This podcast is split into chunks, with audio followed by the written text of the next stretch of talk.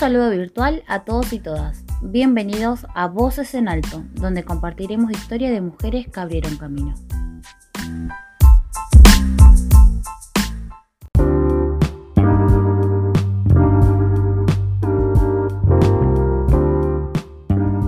La música, ese arte de combinar sonidos. Con ella se transmite alegría, amor, tristeza, soledad y lucha. Un gran ejemplo de esto es Mercedes La Negra Sosa, y hoy conoceremos un poco de su historia.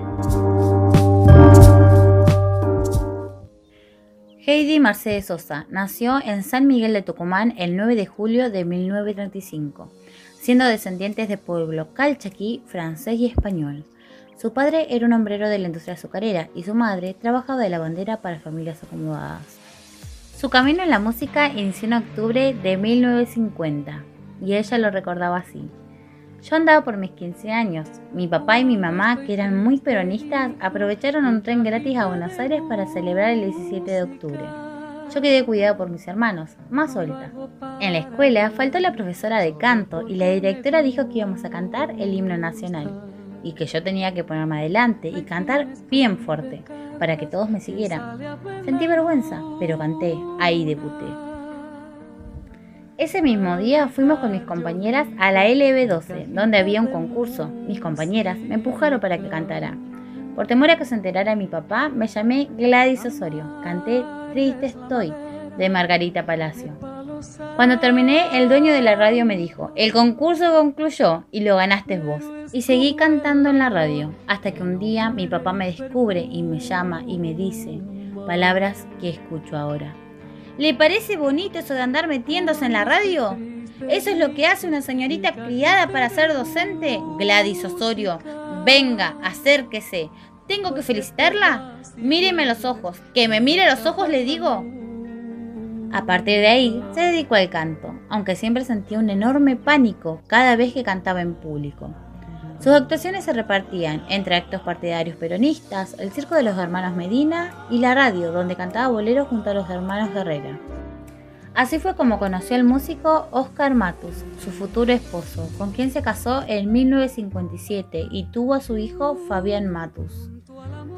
Ambos establecieron una sociedad artística con el poeta y locutor Armando Tejada Gómez y en 1959 Mercedes Sosa lanzó su primer álbum producido por la RCA llamado La Voz de la Zafra.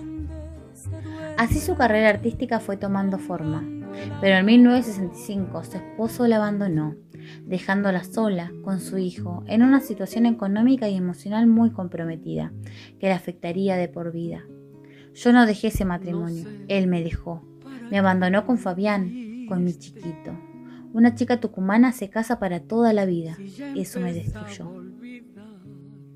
Necesitaba empezar de nuevo y renacer. Por ello decidió que era el momento de mudarse a Buenos Aires.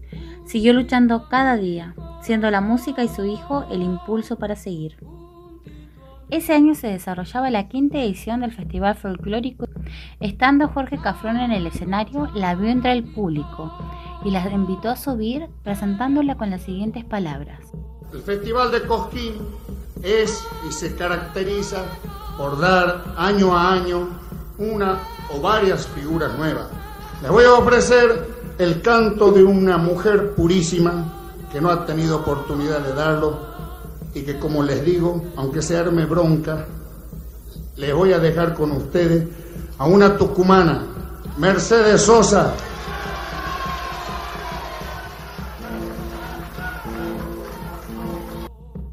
Mercedes subió al escenario y cantó Canción del Derrumbe Indio de Fernando Iramaín, acompañada solo por su bombo. El público estalló en aplausos antes de que terminara la canción.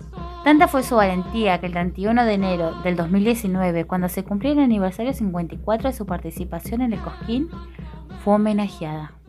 Mercedes la Negra Sosa no solo fue una cantante de folclore, ella fue valentía y lucha, rompió con los prejuicios y barreras retrógradas que limitaban a la mujer en la música.